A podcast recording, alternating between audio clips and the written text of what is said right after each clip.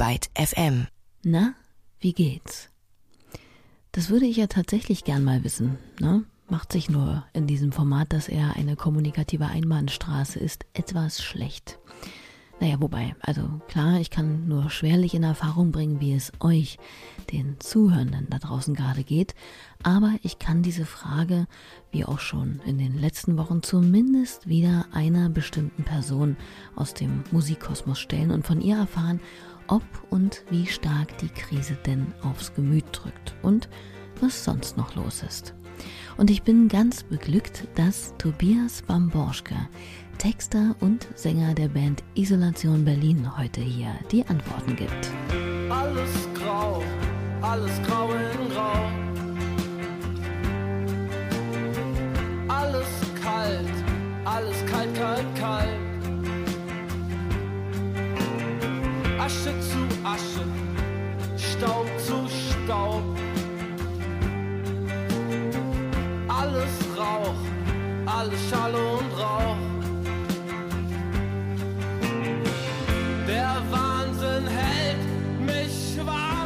Schnipsel aus Isolation Berlins Song Alles Grau. Etwas zu schaffen, auch inmitten von Leid, ist immer Glück. Ist zwar von Hermann Hesse, passt aber hervorragend zu dem 1988 geborenen Kölner, der seitdem er 13 ist in Berlin lebt und sich scheinbar sehr oft eher Gedanken als Abendbrot macht. Tobias Bamboschke. Seine Sprache kann sowohl metaphorisch als auch schnörkellos direkt sein und auf eine sehr unverbrauchte Art und Weise den ja, Treibsandtanz eines um Glück und Zuversicht ringenden Ichs aufzeigen. Zurzeit die besten Texte Deutschlands. Das schrieb zumindest der Rolling Stone über Isolation Berlin anlässlich ihres 2018 erschienenen Albums Vergifte dich. Und in der Tat, das Alltägliche trifft da immer wieder Poesie. Das dreckige Geschirr sozusagen, den Schaum.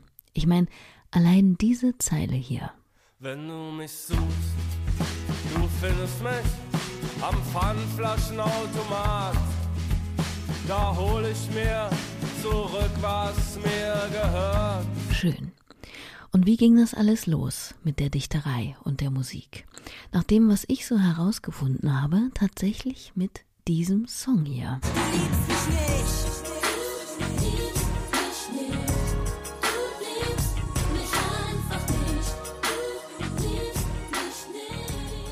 Kaum zu glauben, aber so habe ich es in einem Interview mal gelesen, in dem Tobias erzählte, dass dieser Hit von Sabrina Settler der erste war, den er für seine Zwecke umgedichtet hatte. Damals ging es um das schwerwiegende Sujet der gesunden Ernährung. Seine Eltern wollten ihn nämlich davon überzeugen, mehr Obst zu essen, weil es ja nun mal gesund ist. Und Tobias Antwort darauf war eine umgeschriebene Version dieses Songs aus der Perspektive einer Banane. Du isst mich nicht. Und so weiter. Naja, und dann kam irgendwann Max Bauer in sein Leben, dessen Musikgeschmack mit Richard Hell oder Jesus and the Mary Chain hervorragend zu seinem passte. Und da war sie, die Keimzelle von Isolation Berlin. Oder zwei Mexikanern, so eine der unzähligen Namensflitze der beiden, bevor man sich zum Glück auf Isolation Berlin einigte. Mittlerweile sind die Herren mit Bassist David Specht und Simeon Köster zu viert, derzeit aber natürlich hauptsächlich vereinzelt. Tobias hat das Kontaktverbot und die damit verbundene Isolation jetzt allerdings nicht so kalt erwischt wie viele andere. Also ich habe tatsächlich, be be bevor ähm, Corona kam, sage ich jetzt mal, ähm, an einem Lied über Rück Rückzug geschrieben und dann kam Corona und das war sehr verwirrend, weil äh, das irgendwie total gepasst hat. Aber ich habe mich eigentlich davor schon total zurückgezogen. Das letzte halbe Jahr habe ich eigentlich komplett ähm, ja, mich hier in meine Isolation begeben, um zu schreiben. Und deshalb hat sich für mich dann erstmal also ich hatte erstmal dann viel mehr Leute um mich herum plötzlich durch Corona. War auch so ein bisschen so einem Loch, es hat mich schon ein bisschen aus meinem Loch rausgeholt tatsächlich, eher als dass es äh, schlimmer war. Ähm, mehr Leute? Ja, einfach weil unter anderem sein langjähriger Freund und Mitbewohner Yannick Riemer samt Freundin wegen der geschlossenen UDK, also Universität der Künste, nun deutlich mehr zu Hause war als vorher. Ansonsten hat sich auch in Berlin in seiner Wahrnehmung zumindest nicht allzu viel auf den Kopf gestellt. Ja, also im Prenzlauer Berg ist es ehrlich gesagt überhaupt nicht leer. Also hier sind die Straßen voll mit Menschen. Die Parks sind voller als hier zuvor, habe ich das Gefühl. Ähm, also ich sehe hier nicht so viel von der, ähm, also in den Supermärkten haben halt die Leute Masken auf. Und das ist eigentlich der einzige Unterschied. Also die Parks sind so voll wie eh und je hier. Also ich, äh, ähm, ich sehe da kaum Unterschiede, ehrlich gesagt. So, ich, ich gehe sowieso meistens alleine spazieren, das habe ich da eigentlich so viel Problem mit. Und ähm, für mich in meinem Alltag hat sich kaum was geändert, so, weil ich sowieso die meiste Zeit zu Hause verbringe, alleine. Tja, aber diese selbstgewählte Kapsel hat Tobias mittlerweile mehr oder minder wieder verlassen müssen. Und auch um die Band ist es wieder etwas lauter geworden, denn bis vor kurzem war es ein wenig still. Aus gutem Grund. Nee, wir haben uns gerade unser, unser Studio gebaut. Also wir haben uns in Buchen Räume gemietet und haben da echt äh, ja, ein halbes Jahr nur Bauarbeiten gemacht eigentlich, fünf Tage die Woche. Und dann äh, ja, dann sind wir da reingegangen, haben, haben an neuen Songs geschrieben und plötzlich war Corona da. Wir haben erstmal alles fallen gelassen. Wir haben erstmal alles fallen gelassen, weil wir gar nicht wussten, was passiert jetzt. Und es war ja am Anfang total äh, ähm, verwirrend, weil man gar nicht wusste, was ist das, was kommt da gerade und so. Mittlerweile weiß man, was da gekommen ist. Seit Wochen hält uns alle die Pandemie auf verschiedenste Art und Weise in Schach und es ist nach wie vor nicht abzusehen, wann diese sogenannte Normalität wieder Einzug halten wird. Hängt vermutlich auch etwas davon ab, wie lange es die Menschen noch mit sich selbst und ihrer Situation aushalten und gewillt sind, die soziale Askese weiter durchzuziehen. Um das kulturelle Vakuum, das durch Corona entstanden ist, zu füllen, geben sich ja alle möglichen Institutionen und KünstlerInnen gerade große Mühe.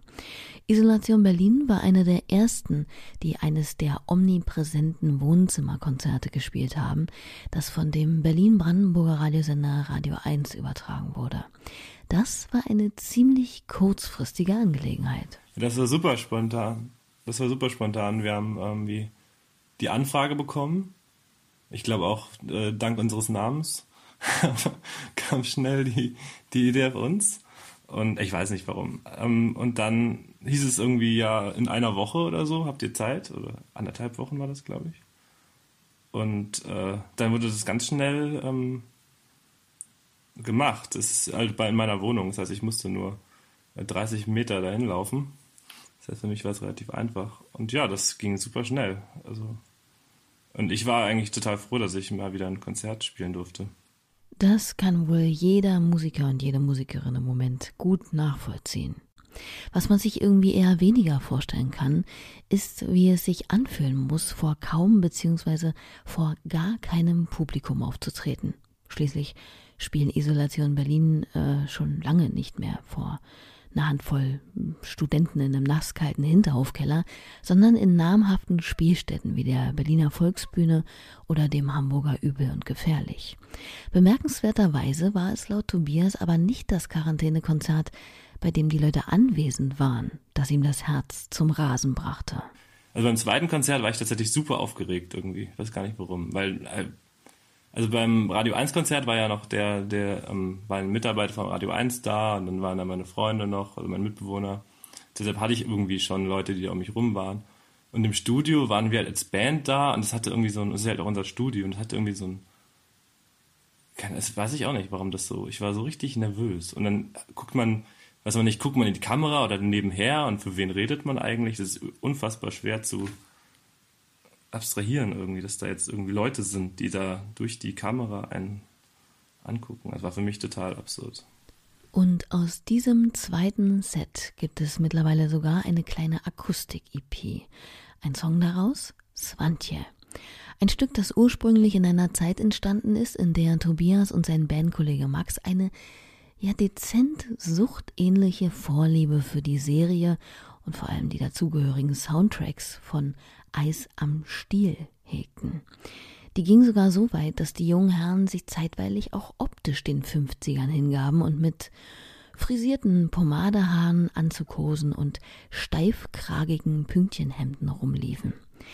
Während der Kamm aber mittlerweile wieder raus ist aus der hinteren Hosentasche, ist die Musik geblieben. Hier also das Stück aus der Talglockenzeit in ganz neuem akustischem Gewand, Svantje. Du fandest mich in schwarzem bewölkter Nacht, so müde vom Leben schon seit Jahren. Du küsstest mir lächelnd die Sorgen von der Stirn und stiegst mit ihnen in die Straßenbahn. Gib mir noch einmal einen. Also ich höre da zumindest kein Zittern in der Stimme. Was aber sicher auch einfach daran liegt, dass trotz aller Ungewohntheit, aller Nervosität paradoxerweise eine gewisse Gelassenheit oder oder sagen wir vielmehr angenehme Vertrautheit im Raum lag? Ja, es war dadurch, dass es, es war ja irgendwie nicht, ähm, man ist ja oft anders angespannt, wenn man irgendwie auf Tour geht und so und dann macht man Werbung für ein Album und da war das irgendwie so ein, so ein Spaß-Set irgendwie für uns. Wir waren da total frei, dann war es noch in einem Raum, in diesem Raum machen wir, glaube ich, seit acht Jahren schon zusammen Musik, da haben wir die ersten, ersten äh, Songs geschrieben und deshalb war das halt so ein privater, ähm, Raum, der, glaube ich, dafür gesorgt, dass wir halt total entspannt waren und äh, ja, wirklich so ein Wohnzimmergefühl hatten. Und in seinem Wohnzimmer braucht man auch nicht unbedingt jemanden, der einem tosenden Applaus spendet oder einem Komplimente zuschreit. Deshalb hat die Band bzw. Tobias darauf verzichtet, einen Bildschirm irgendwo hinzustellen, auf dem man die Live-Kommentare, die äh, hochgereckten Daumen oder Herzen fliegen sieht. Ihn hätte das sogar eher extrem irritiert und dazu geführt, dass er womöglich noch den Text beim Singen vergisst, sagte er. Ausgerechnet den Text, das wäre natürlich für Isolation Berlin und vor allem für Tobias mittelmäßig fatal gewesen. Also alles richtig gemacht. Und bei alles richtig gemacht fällt mir auch gleich mal Mike ein. Der hat vor 15 Jahren nämlich auch alles richtig gemacht. Wer ist Mike?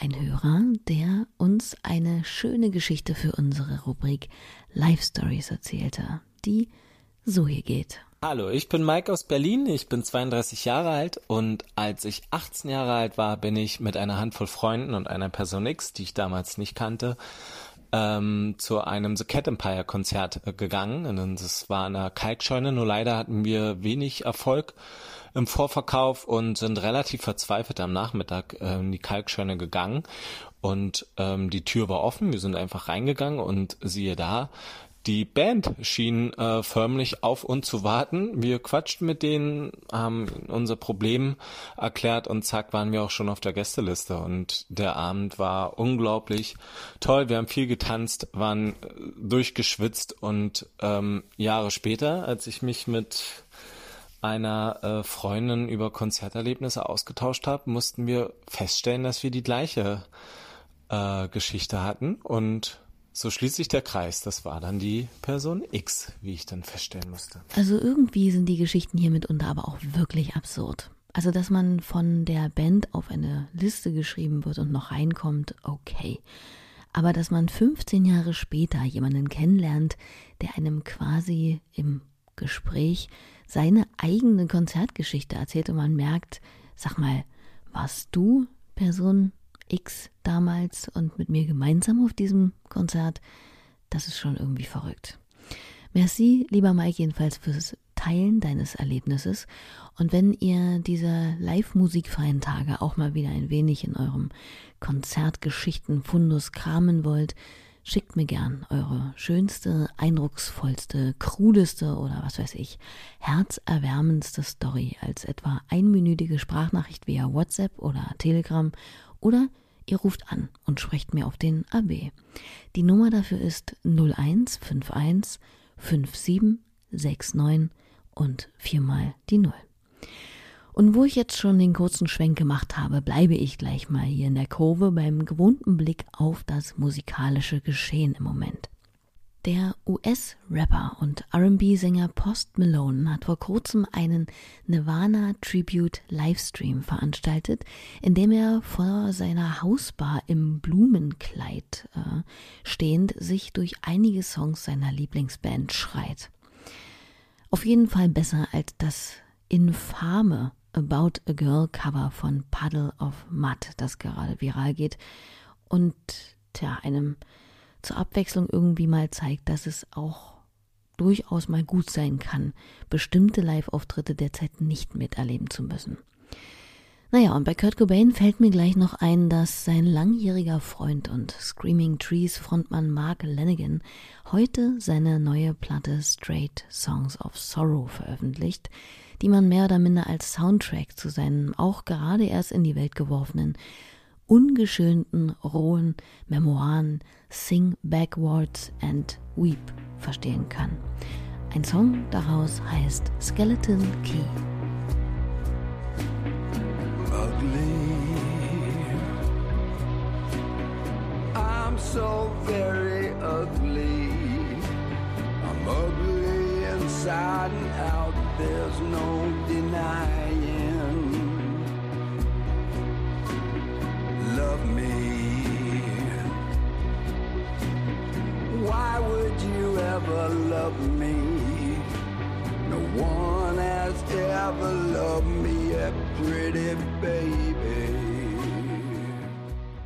Primitive, brutal and apocalyptic. What's not to love? Das sagte über Mark Lanigan Nick Cave. Der hat übrigens mal eben einen 24-7 Livestream installiert, in dem man Tag und Nacht Live-Mitschnitte, Videos und Interviews seiner 40-jährigen Karriere begutachten kann. Wenn man mal die Sonne da draußen nicht so gut aushält, empfehlenswert.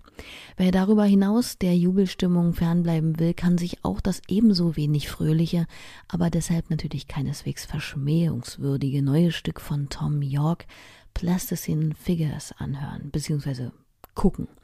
Denn bisher gibt es diesen Song nur als Video, in dem äh, Tom York in einer Live-Schalte zu US-Talkmaster Jimmy Fallon in einem kaum beleuchteten Raum einsam am Klavier performt. Und sonst? Sonst wäre jetzt zum Beispiel auch noch ein Film in die Kinos gekommen, den man anstattdessen nun aber für ein digitales Eintrittsgeld streamen kann. Er heißt die Liebe frisst das Leben auf und ist eine Dokumentation, die dem Werk des 1996 im Alter von 34 Jahren verstorbenen Texters und Performers Tobias Gruben gewidmet ist. Gruben war einer dieser Menschen, bei denen man sofort merkte, hier knistert etwas gewaltig. Und die einzige Frage, die sie stellte, war, ob er das Feuer nach außen bringen würde, um andere vielleicht zu wärmen oder letztlich in ihm verbrennt. Beides war der Fall. Ich kann dir gerne helfen, wenn's dir wirklich was bringt. Ich geb dir mein Geld und ich wasch dir dein sein, weil ich schlecht geworden bin. Ich kann nur noch so tun, als ob. Ich kann mir was denken und auch du denkst dir was. Ratschlag, aber nur so zum Spaß. Denn Ein Song von Die Erde, einer Band, der Tobias Gruben seine Texte, seine Stimme und Charisma lieh, der auch auf dem zum Film gehörigen Soundtrack zu finden ist. Zu der Dokumentation von Oliver Schwabe gibt es nämlich auch einen Sampler, in dem Stücke von Tobias Gruben, aber auch von zeitgenössischen MusikerInnen zu finden sind, die seine Lieder covern. Und Überraschung, Überraschung, neben Tom Schilling, Messer oder Fee Kürten auch mit dabei Isolation Berlin. Sie haben sich einem Song angenommen, der das thematisiert, was Tobias Gruben letztlich das Leben kostete, Heroin. Es ist heute Abend drei Jahre her, dass ich deine Droge bin. Es kommt dir vor wie zehn Jahre und mehr, eine Zeit leer, war schon klar, was eine Nadel war, gerade mit Heroin. du nicht auf, dann gehst du drauf. Du wolltest nie mehr woanders hin. Die Entscheidung, genau diesen Song zu covern, ist Isolation Berlin schon nicht leicht gefallen. Noch zeitintensiver war jedoch das Covern an sich. Ja, also ich bin erstmal über den, den Inhalt gegangen. Ich habe mir ganz, erstmal höre ich mir ganz, ganz oft diesen Song an. Also wirklich unfassbar oft, dass ich ihn probiere zu verstehen. Das Problem bei diesem Song ist ja, dass es ein Thema ist, das ich persönlich nicht kenne. Also ich habe noch nie Heroin genommen. Deshalb, ja, ist ein Thema, wo ich mich wirklich rantasten musste, wo ich fast irgendwie mich schauspielerisch irgendwie nähern musste, mich da irgendwie reinfühlen. Und so, das war für mich jetzt als Sänger der erste, erste Schritt. Und dann haben wir uns als Band im Proberaum getroffen und ganz, ganz viel ausprobiert. Wir haben erst probiert, das eins zu eins nachzuspielen und dann haben wir halt wirklich ganz viele ähm, Dinge ausprobiert und uns rangetastet, bis wir dann bei der Version waren. Weil da dann wirklich so reinzugehen, emotional und das äh, bei einem Thema, dass man wirklich, dass einem so fern ist, äh, wäre, glaube ich, schwierig oder vielleicht sogar albern gewesen. Das haben wir halt probiert, vor allem musikalisch da ranzugehen und einen neuen Weg zu finden. Dabei geholfen hat Tobias womöglich seine Schauspielschulerfahrung, durch die er besser gelernt hat, seinen Zugriff zu bestimmten Emotionen zu erhaschen.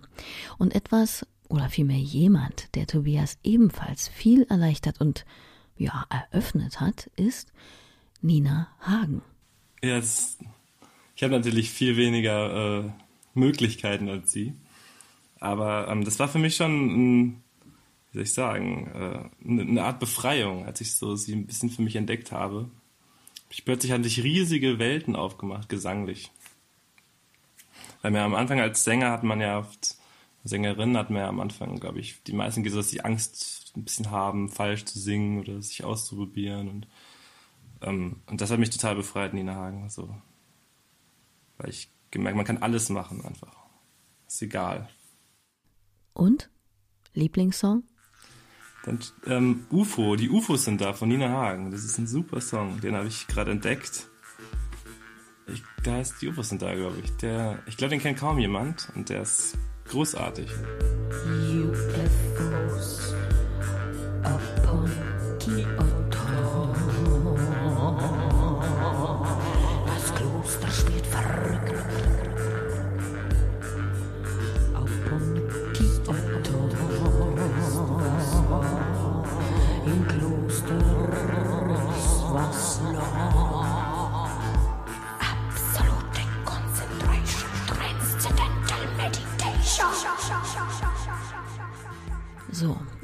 Wir wissen jetzt, was Tobias Bamborschke so hört, aber was er den ganzen lieben langen Tag gerade so macht, noch nicht. Also momentan äh, schreibe ich eigentlich die ganze Zeit von zu Hause aus. Also ich stehe morgens auf, setze mich an meinen Schreibtisch und spiele Gitarre. Und Max wohnt momentan bei mir auch. Das heißt, wir schreiben eigentlich jeden Tag zusammen neue Sachen. Und ähm, ja, ich habe jetzt angefangen, Französisch zu lernen, tatsächlich. Das ist mein neuestes Projekt. Ja, ich würde gerne mal ein, ein, Lied auf Französisch schreiben, aber das ist äh, noch Zukunftsmusik. Aber das habe ich tatsächlich für mich entdeckt. Eva Milner von Hundreds hatte mir vergangene Woche ja auch schon berichtet, Schwedisch zu lernen. Jetzt Tobias mit Französisch. Sprachen als Lagerkollerkiller. Definitiv eine gute und sinnhafte Sache. Lagerkollerkiller, so ein schönes Wort. Anyway, wobei man sich natürlich schon fragen muss, wenn man äh, diese Sprachkenntnisse jetzt erwirbt, wann man sie wieder von Angesicht zu Angesicht anwenden kann. Denn Reisen, vor allem über Ländergrenzen hinaus, sind ja derzeit eher nicht in Sicht. Gleiches gilt fürs Touren, was, wie schon oft gehört, natürlich für eine Band zu einem erheblichen, ja, existenziellen Problem werden kann.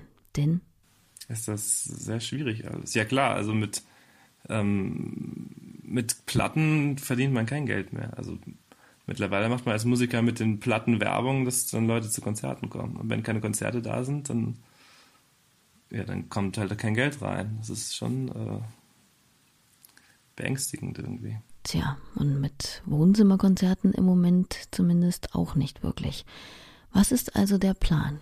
Ja, es ist sehr schwer zu sagen, weil ähm, also mit man weiß ja momentan gar nicht, wie es weitergeht mit Konzerten. Man weiß nicht wann und wie und mit wie vielen Leuten das dann irgendwann vielleicht wieder möglich ist. Aber ich denke mal, dass im nächsten Jahr, in den nächsten zwölf Monaten wird da nicht, sich nicht so viel ändern dran. Deshalb muss man da überlegen, wie man wieder Konzerte spielt. Also man werden auch neue Songs schreiben und wir wollen ja dann auch irgendwo die live spielen. Von daher glaube ich, dass da noch mehr ähm, kommen wird. Ich denke mal, dass ganz viele Musiker jetzt in die Richtung Live-Konzerte gehen. Also sieht man ja auch. Und ähm, das, also das ist ganz schwierig zu sagen. Also wir wollen jetzt vor allem, sind wir gerade dabei, halt neue Songs zu schreiben, neues Album aufzunehmen. Und ähm, also beziehungsweise erstmal zu schreiben, mal sehen, wie wir da vorankommen. Und ähm, ja, an, also anders wird es wahrscheinlich erstmal gar nicht gehen.